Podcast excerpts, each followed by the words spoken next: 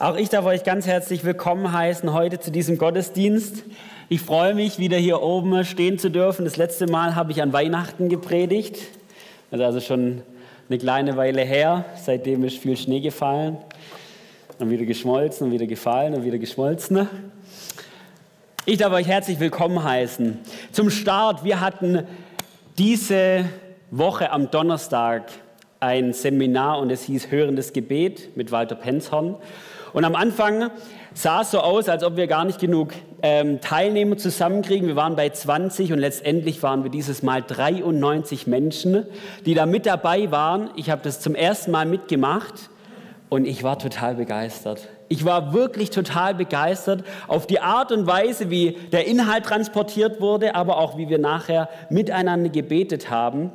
Und ich möchte euch motivieren, die ihr da vielleicht noch nicht dabei wart, ein nächstes Mal mit reinzuschauen.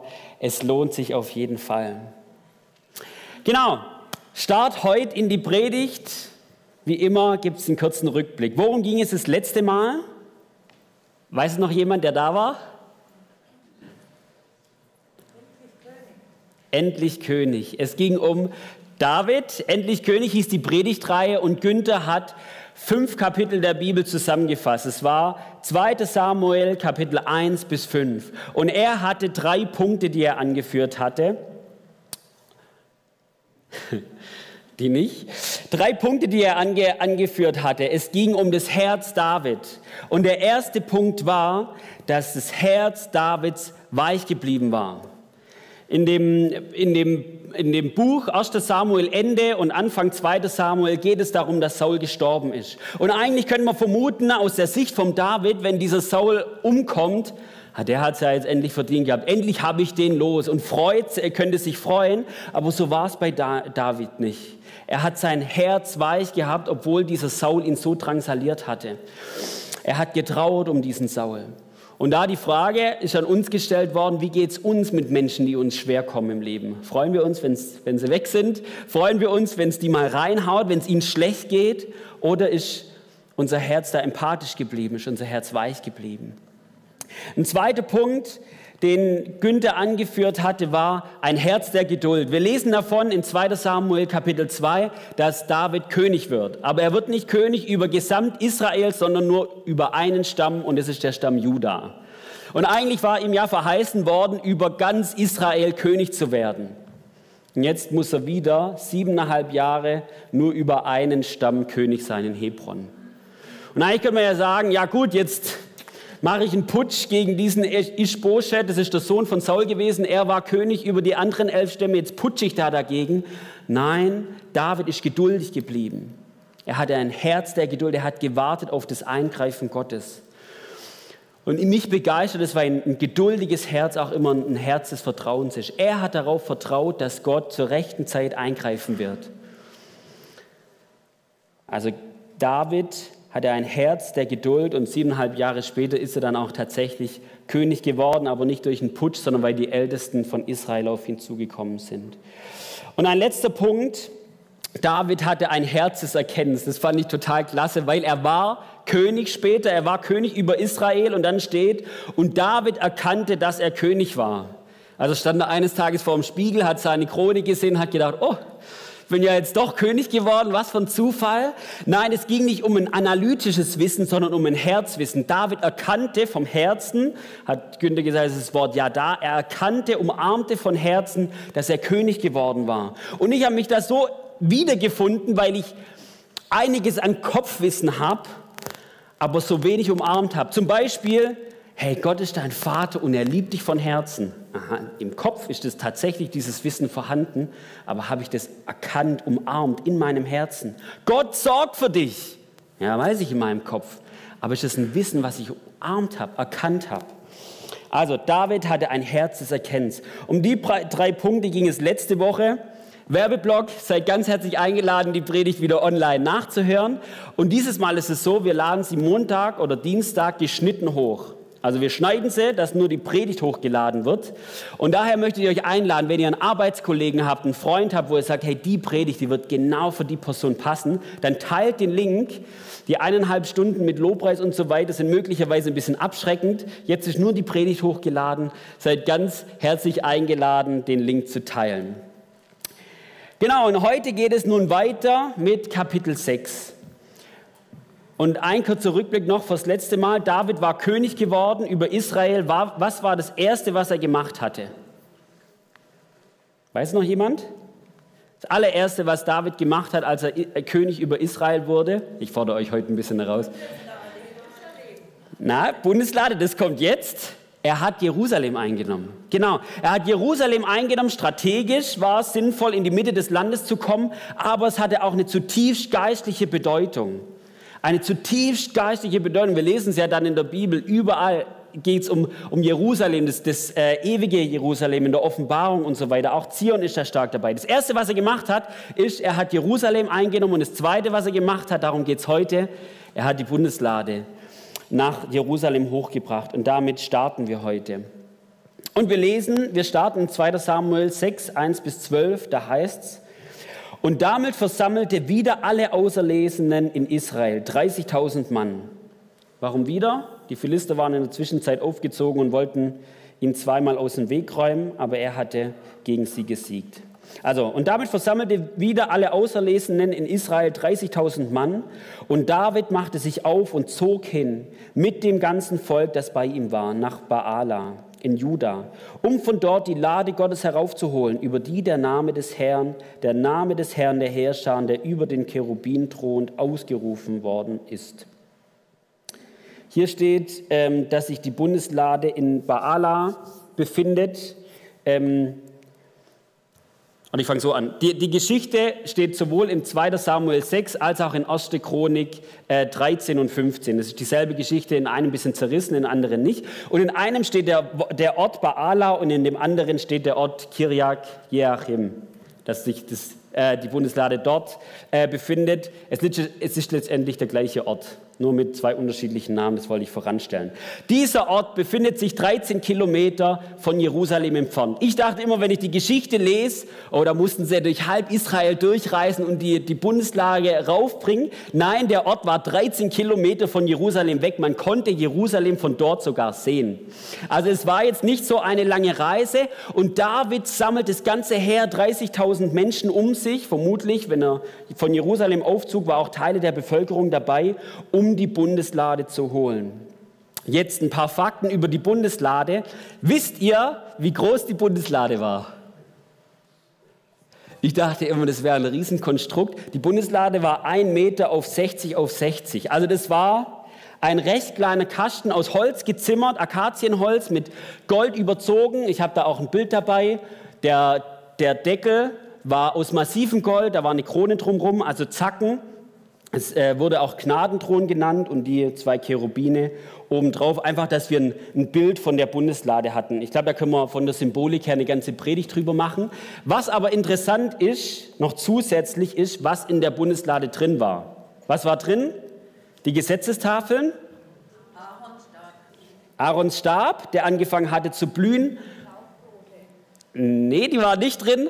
Die waren im, im Vorzelt äh, später. Es war noch ein Krug mit Manna drin. Also die drei Sachen, die Gesetzestafeln, Aarons Stab und dann noch der goldene Krug Manna. Dafür, zu den allen drei Sachen gibt es unterschiedliche Auslegungen. Auch welche, die schon auf Jesus hinweisen, zum Beispiel Manna, Brot des Lebens oder die Erstlingsfrucht bei dem Stab. Aber was für mich in die damalige Zeit eine sinnvolle Auslegung ist, ist die Gesetzestafeln Tafeln standen für die Gebote oder die Gesetze, also auch ein Gott der Gerechtigkeit. Der Stab Aarons stand für Bewahrung oder auch für Führung und das Manna stand für die Versorgung. Und diese drei Dinge waren in der Bundeslade drin, um es den Israeliten immer wieder zu, zu, zu, vor Augen zu führen, hey, euer Gott ist der gerechte Gott, der euch gute Gebote und Gesetze gegeben hat, der euch führt und bewahrt und der euch auch versorgt. Also Symboliken. Das Alte Testament ist ja voll von Symboliken. Diese drei Dinge waren in der Bundeslade drin, aber die Symbolik, aber es ging noch über diese Symbolik hinaus, denn die Bundeslade stand für die absolute geballte Gegenwart Gottes. Für die absolute geballte Gegenwart und Heiligkeit Gottes. Und das war, was der David als zweiten Schritt Jerusalem eingenommen, was David als zweiten Schritt zu sich in die, in die Hauptstadt holen wollte.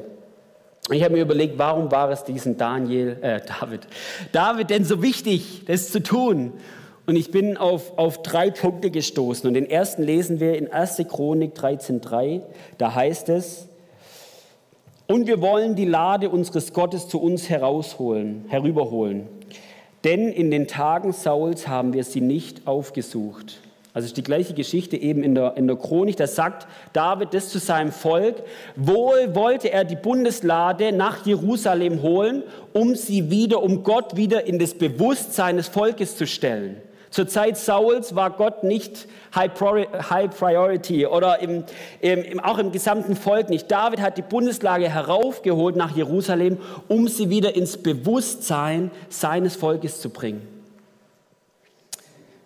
Hat er als hohe Priorität angesehen. Ein zweites, wir lesen davon, dass, dass Gott der dass das Gott der, der Gott Israels ist, Jahwe der Gott Israels. Wenn die Bundeslade die geballte Gegenwart dieses, dieses Gottes ist, dann kann die nicht in irgendeinem Kaff sein, 13 Kilometer von der Hauptstadt entfernt. Nein, sie muss zentral sein. Zentral in Jerusalem, in der Hauptstadt. Und einen letzten Punkt, und das gefällt mir am, am stärksten die Sehnsucht Davids. David, wir lesen es durch die ganzen Psalme hindurch, hatte eine tiefe Sehnsucht nach der Gegenwart Gottes. Er hatte eine tiefe Sehnsucht nach der Gegenwart Gottes.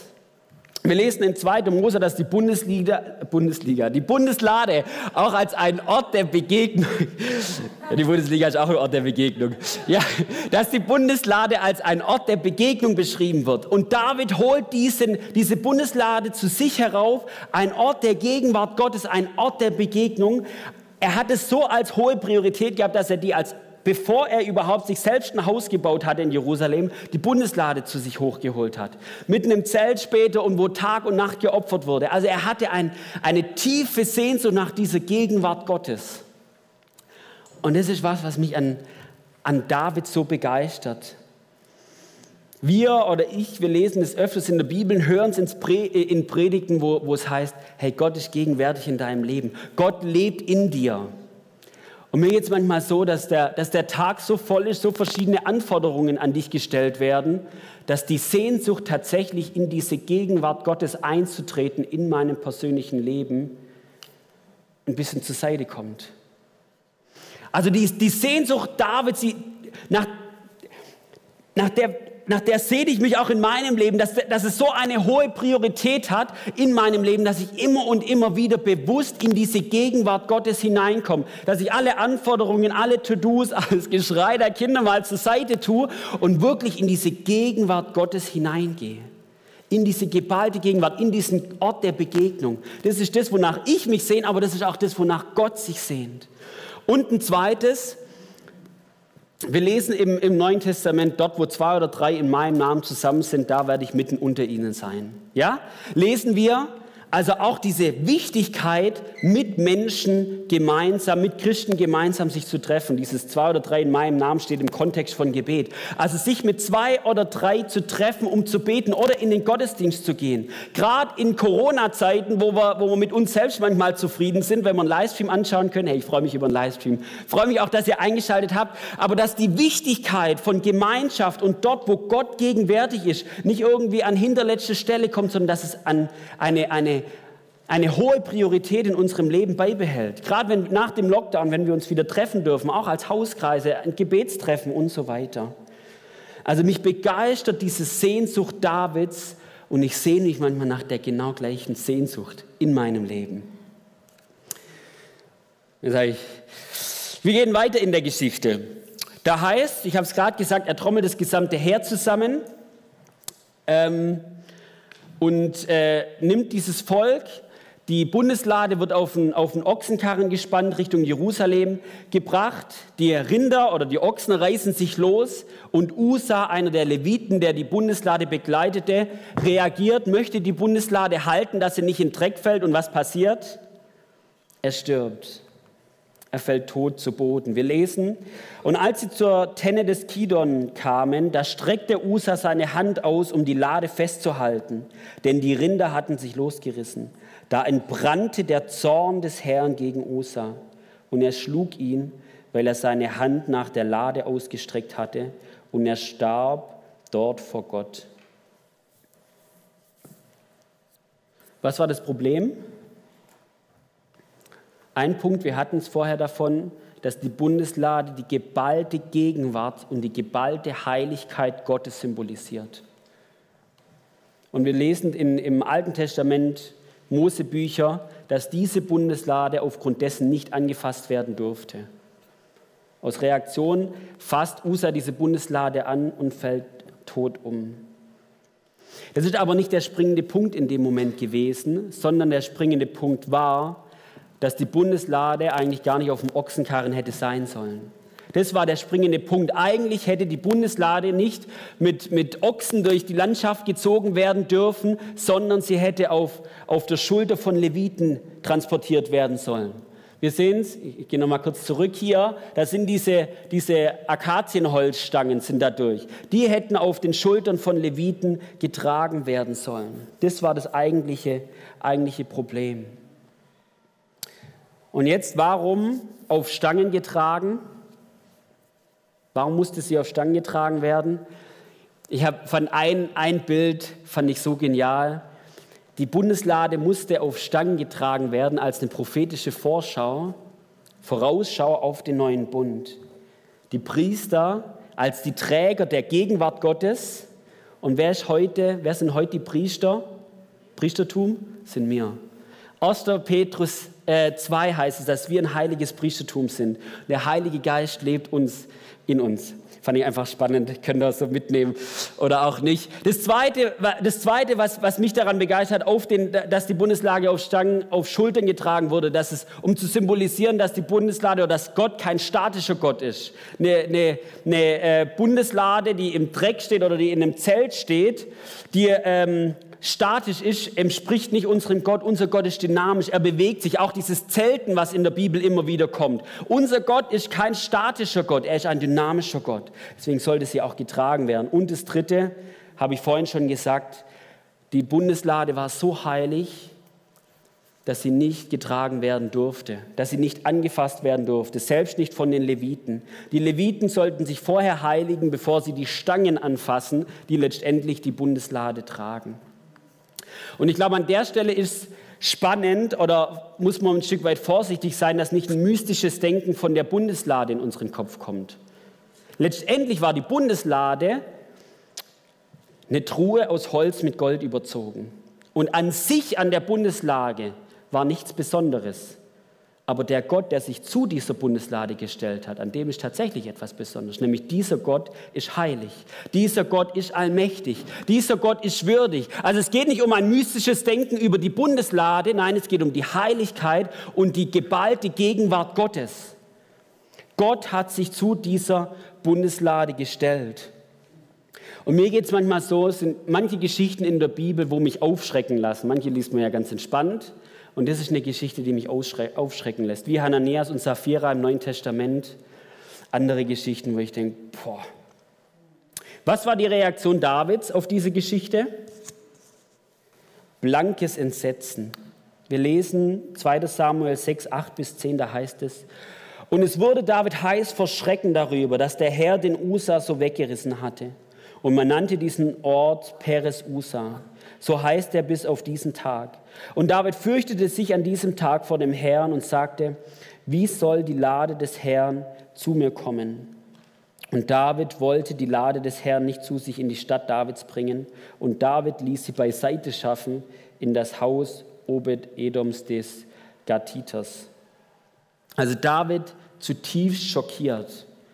Und ich glaube, das können wir uns gut vorstellen. Er, er, er, holt das ganze Volk zusammen, er tanzt und musiziert vor der Bundeslade und Usa fällt tot zu Boden. Was geschieht? Eben dieser Obed-Edom, der wird auf unglaubliche Weise in diesen drei Monaten gesegnet, dass David sagt, jetzt hole ich sie vielleicht doch zu mir, hoch nach Jerusalem. Also trommelt er wieder das gesamte Volk zusammen, er trommelt wieder das Heer zusammen und geht wieder tanzend und musizierend vor der Bundeslade her nach Jerusalem. Was war dieses Mal anders? Die Bundeslade wurde von Leviten getragen. Alle sechs Schritte wurden, wurden, wurden Tiere geschlachtet. Ähm, wurden Tiere geschlachtet. Genau, ein Stier und ein Maschkalb. Aber ich glaube, der größte Unterschied war in dem Herzen Davids und in dem Herzen des Volkes. Ich bin davon überzeugt, dass da tiefe Ehrfurcht vor diesem Gott war. Das war nicht noch ein einfaches, jetzt holen wir die Bundeslade, komm nach Jerusalem, sondern es war ein tiefes Bewusstsein, was da tatsächlich passiert. Also eine tiefe Ehrfurcht vor diesem Gott. Und jetzt die Frage an uns, was bedeutet für uns Ehrfurcht?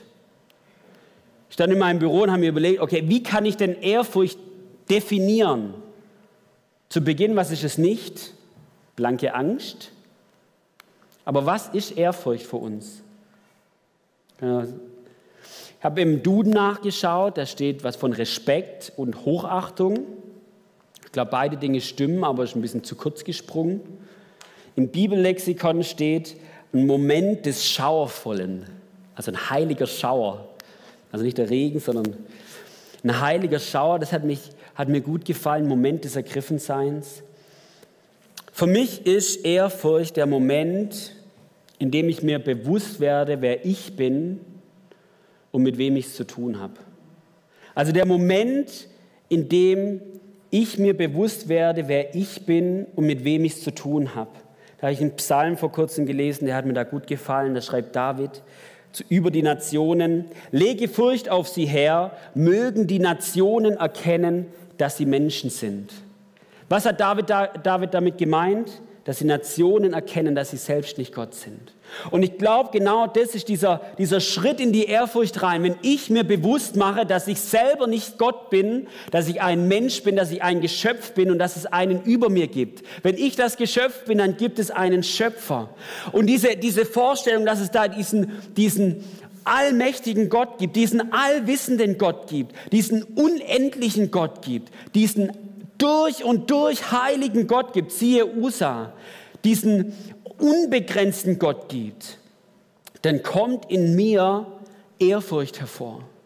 Tiefe Ehrfurcht, ein heiliger Schauer, wie es, wie, wie, wie, es da, wie es da geheißen hat. Und wenn wir in die Bibel reinschauen, dann passiert, wenn, passiert es immer wieder, wenn Menschen mit diesem, mit, mit diesem Gott konfrontiert werden. Wir lesen es zum Beispiel im Daniel-Buch. Da begegnet Daniel aus Gabriel, aber auch, aber auch Gott. Und was passiert, als er ihm begegnet? Hey, den haut's um. Er liegt wie betäubt auf dem Boden. Das gleiche lesen wir in der Offenbarung. Johannes hat eine Vision und in seiner Vision begegnet er Jesus. Und es wird beschrieben, wie dieser Jesus aussieht und was passiert wie betäubt auf dem Boden. Wir lesen es bei der Berufung Jesajas. Jesaja 6 wird Jesaja berufen. Es ist eine Vision und Jesaja sieht in den Thronsaal Gottes hinein. Der Thronsaal Gottes wird beschrieben. Da wird auch gesagt, dass, die, dass vor dem Thron ausgerufen wird: Heilig, heilig, heilig. Und was schreibt Jesaja dazu? Hm. Was schreibt Jesaja dazu? Da sprach ich, Wehe mir, denn ich bin verloren, denn ein Mann mit unreinen Lippen bin ich. Bin im Falschen. Denn ein Mann mit unreinen Lippen bin ich und mitten in einem Volk mit unreinen Lippen wohne ich. Denn meine Augen haben den König des Herrn der Herrscher gesehen. Also bei Jesaja wird bewusst, ich bin Mensch, ich komme, ich sehe in diesen Thronsaal Gottes hinein und ich merke, ich kann vor diesem Gott nicht bestehen. Da ist so viel Heiligkeit, da ist so viel Macht, da ist so viel so viel Größe, ich kann vor diesem Gott nicht bestehen.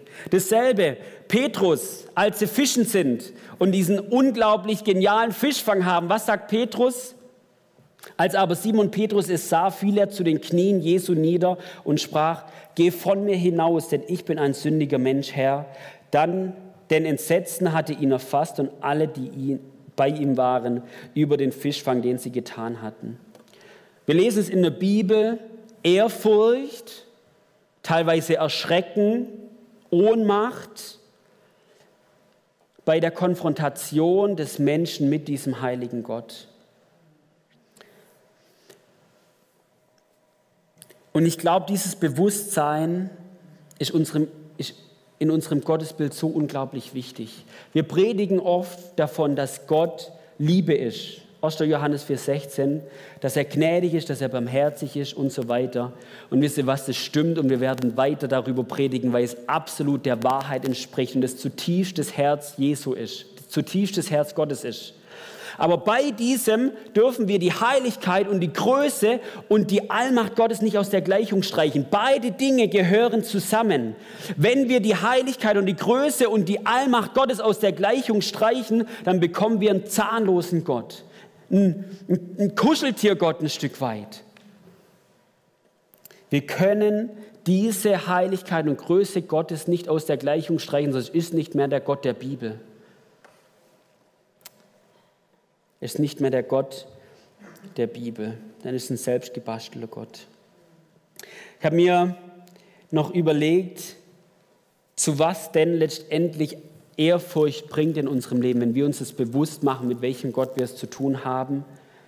Da gibt es mehrere Punkte in der Bibel. Zum Beispiel steht in den Sprüchen, äh, die Ehrfurcht Gottes ist der Beginn der Weisheit. Ähm, aber ich möchte auf zwei Punkte raus. Und der erste Punkt ist, ich bin davon überzeugt, dass die Ehrfurcht vor Gott in die Anbetung führt. Zutiefst in die Anbetung führt. Johannes Hartl schreibt es in dem Buch, das fand ich spannend. Da sagt er, er geht sogar noch einen Schritt weiter, er sagt, doch was man nicht fürchten kann, in Form von Ehrfurcht, das kann man auch nicht anbeten. Er schreibt also, ohne Ehrfurcht ist wahrhaftige Anbetung überhaupt gar nicht möglich. Kann man in seinem Buch Gott ungezähmt kann man das nachlesen. Er beschreibt es auf geniale Art und Weise. Also wenn wir als Menschen mit der Größe und der Heiligkeit Gottes konfrontiert werden, dann führt uns das in die Anbetung, dann zwingt es uns auf die Knie. Oder wie bei David, ehrfurchtiges Herz und er hat getanzt und er hat ihn angebetet. Es gibt ja verschiedene Formen von Anbetung. Auf die Knie, aber David hat, hat vor der Bundeslage getanzt, er hat er hat alles hineingelegt, was er hatte. Und ich glaube, wenn wir zum Beispiel in der Schöpfung erkennen, was für ein genialer Gott, was für einen genialen Gott wir haben, dass es ein Anfang der Anbetung ist. Das lesen wir beispielsweise im Psalm 8, da heißt es, wenn ich anschaue deinen Himmel, deine Fingerwerk, den Mond und die Sterne, die du bereitet hast, was ist der Mensch, dass du seine gedenkst und des Menschensohn, dass du dich um ihn kümmerst? Dann geht es ein bisschen weiter und dann heißt es, Herr, unser Herr, wie heilig ist dein Name auf der ganzen Welt. Vielleicht kennt ihr den Moment, wenn er in den Bergen steht, ganz oben, und ihr schaut über die Täler hinweg und denkt, Herr, wie unfassbar groß bist du. Oder ein anderer Moment, wo wir die Herrlichkeit Gottes erkennen, ist genau, wenn wir wenn wir diese Bibelpassagen studieren. Gerade äh, Jesaja 6 könnt ihr unheimlich gerne nachlesen. Berufung Jesajas. Offenbarung, Offenbarung 1 und Offenbarung 4. Da geht es auch um den Thronsaal. Wenn wir das tatsächlich uns mal vor Augen führen und wenn wir das nicht nur kurz drüber lesen, wie, wie eine Komödie oder wie irgendwas anderes, sondern wirklich Wort für Wort in uns aufnehmen und uns es vorstellen, hey, dann, dann kommt da in uns zutiefst Ehrfurcht hervor. Und ich glaube, neben der Anbetung bringt Ehrfurcht, gekoppelt mit der Liebe, auch Selbsthingabe in uns hervor. Selbsthingabe. Genau das lesen wir nämlich auch bei Samuel, da, äh, bei, bei David. Da heißt es, also er kommt ja, er führt ja dann die, die Bundeslage bis nach Jerusalem hervor. Die Michael, seine Frau, Tochter Sauls, die schaut hoch, äh, hoch im, ähm, nicht hochnäsig, sondern voller Verachtung auf ihn runter. Sie sagt zu ihm, wie kannst du denn vor den Mägden so affig vor der Bundeslade hertanzen? Sie verachtet ihn. Und dann sagt David, da sagte David zu Michael, vor dem Herrn, der mich vor deinem Vater und vor seinem ganzen Haus erwählt hat, um mich zum Fürsten über das, über das Volk des Herrn, über Israel zu bestellen. Ja, vor dem Herrn will ich tanzen und ich will noch geringer werden als diesmal und will niedrig werden in meinen Augen. Was sagt er? Hey, für diesen Gott möchte ich alles geben möchte ich alles geben. Mit allem, was ich bin, möchte ich vor, vor ihm tanzen. Für diesen Gott, für diesen Gott möchte ich alles geben. Selbsthingabe. Etwas Ähnliches lesen wir auch im, im Neuen Testament. Johannes der Täufer. Da kommen, die, da kommen die Jünger des Johannes des Täufers auf ihn zu und sagen, du sag mal, macht es dir eigentlich nichts aus, dass jetzt die ganzen Menschen zu Jesus gehen und sich von seinen Jüngern taufen lassen. Was sagt Johannes? Er muss wachsen, zunehmen, aber ich muss ab, abnehmen. Also dieses Bewusstsein, wer Gott ist, diese Ehrfurcht in meinem Herzen, führt mich in die Selbsthingabe. Hey, wenn dieser Gott so groß ist und wenn dieser Gott mich auch so sehr liebt, hey, dann, hey, dann, dann, dann gebe ich mich diesem Gott komplett hin. Und es hat nichts mit Selbstkasteiung zu tun, es hat auch nichts mit, ach, ich armer kleiner Sünder zu tun, sondern mit einem Verständnis, wer ich bin und wer dieser Gott ist. Als ich die Predigt geschrieben habe und gerade über das Thema Ehrfurcht, wir sind ja jetzt ins Penthouse hochgezogen, da sieht man direkt auf die Tech, das ist ein ehrfürchtiger Blick, ähm, kam, mir, kam mir dieser Gedanke von wirklich von der Größe und Herrlichkeit Gottes. Und dann kam mir Römer 8 in den Sinn, wo, wo Gott sagt, oder wo, wo, wo Paulus schreibt, und genau zu diesem Gott dürft ihr aber, lieber Vater, sagen. Also wo, wo dieses, zu, Gott bleibt der, äh, derselbe von Anfang bis in Ewigkeit. Er bleibt und er, er bleibt und wird auch immer dieser heilige Gott sein im Alten und im Neuen Testament. Bis heute hinweg. Aber diese, diese Ehrfurcht, die treibt mich, darf mich nicht von Gott wegtreiben, dass ich sage, du bist so heilig, ich möchte mit dir gar nichts mehr zu tun haben, sondern in dem, was Jesus für uns getan hat, in dem er für uns ans Kreuz äh, gegangen ist, habe ich die Möglichkeit, mit diesem, mit diesem Gott in Beziehung zu leben. Und dann darf ich vor seinen Thron kommen, mutig komme ich vor den Thron, darf ich vor seinen Thron kommen. Also diese, diese Ehrfurcht darf mich nicht von ihm abhalten und dennoch muss sie immer wieder groß geschrieben werden in unserem Herzen.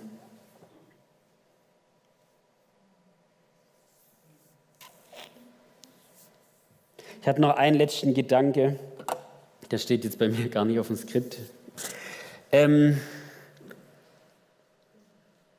ich habe gerade gesagt, dass ähm, als David einzieht in Jerusalem und Michael, Michael sieht ihn, die Frau, Saul, äh, Frau Davids, Tochter Saul, sieht ihn und sie verachtet ihn, wie er denn so vor der Bundeslade tanzen kann. Und David, ich habe es gesagt, David, äh, sie konfrontiert David auch mit ihm. Und diese Michael hatte ein zutiefst hochmütiges Herz. Sie hat sich über diesen David erhoben.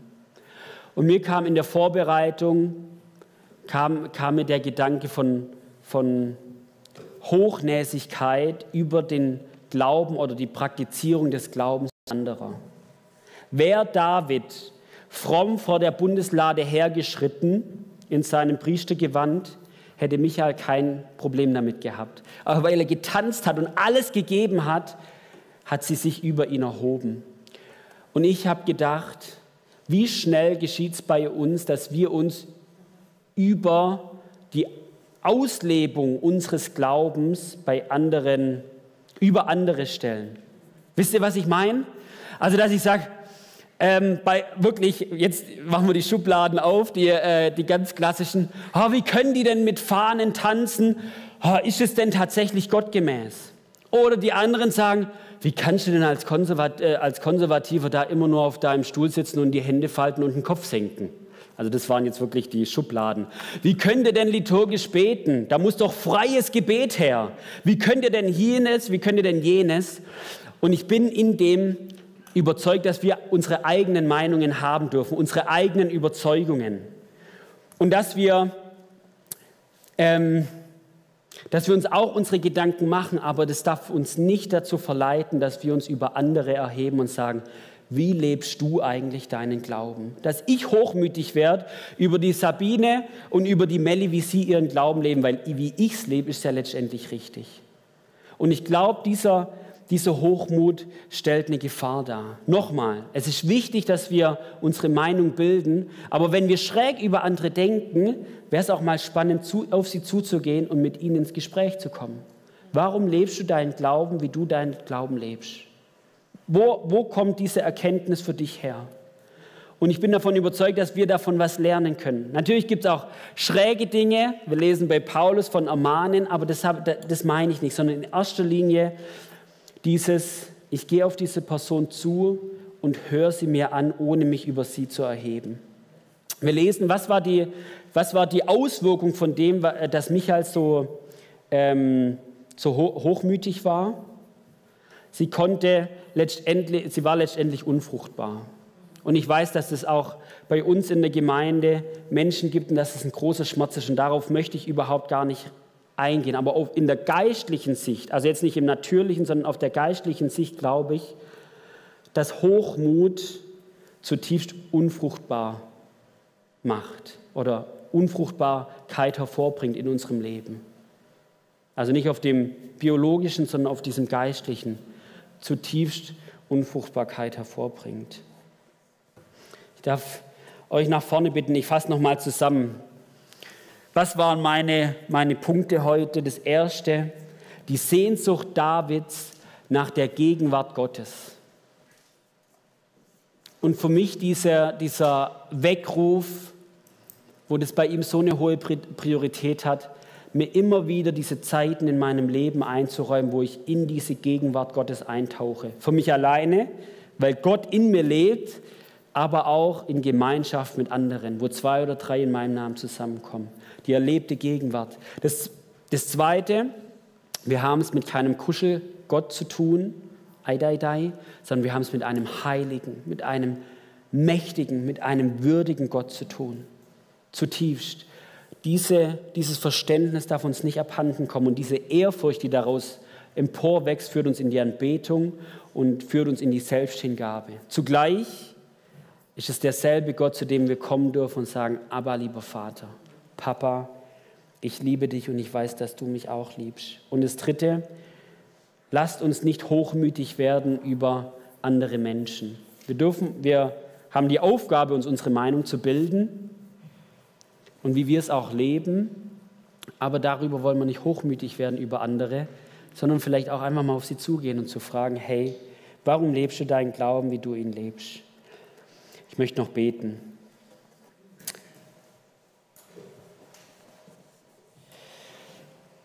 Herr, ich danke dir, dass du dieser unfassbar große Gott bist. Dass du diese Welt erschaffen hast, dass du jeden einzelnen von uns erschaffen hast. Und ich bete, dass du uns immer wieder Momente schenkst. Vielleicht heute Mittag, wenn wir spazieren gehen und in die Natur rausgehen. Momente, wo wir wirklich ehrfürchtig vor dir stehen. Ein heiliger Schauer. Wo Ehrfurcht vor dir auch ein Beginn der Anbetung sein kann, Herr. Ich bete, dass du dieses, dieses Bewusstsein immer wieder in uns stärkst, wer du bist, wie groß du bist, wie heilig du bist, Herr. Und zugleich bete ich, dass es uns nicht von dir wegtreibt, sondern dass es uns noch näher zu dir herzieht, weil wir zu dir Abba, lieber Vater, sagen dürfen und weil es uns an dir begeistert. Du bist kein langweiliger Gott, sondern du bist ein begeisternder Gott, Herr Jesus. Herr, und ich bete, wo, wo Hochmut in unserem Leben ist, über die Superreligiöse, über die Supercharismatiker, über die Superkonservative oder was für Schubladen wir auch immer in unserem Kopf haben, über die Orthodoxe oder was auch immer. Herr, dass wir da auch einfach Buße tun und sagen, wir möchten uns nicht erheben über andere. Wir möchten sie nicht beurteilen, das ist nicht unsere Aufgabe. Unsere Aufgabe ist, mit dir in Beziehung zu leben und mit dir unterwegs zu sein.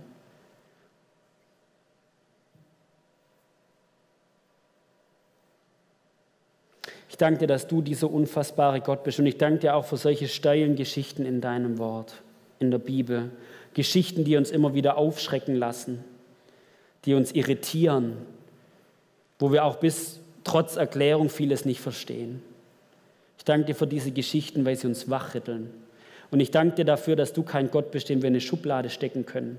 Dass wir eine, eine schön praktisch quadratische Theologie haben, wo du perfekt reinpasst. Nein, es sind immer wieder Geschichten in der Bibel, die da uns irritieren und uns rausreißen. Und ich glaube, das ist gewollt von dir, Herr. Ich danke dir dafür. Und so bete ich, dass alles Gesagte heute, dass es Frucht bringt in unserem Herzen. Das bete ich in deinem Namen, Jesus. Amen.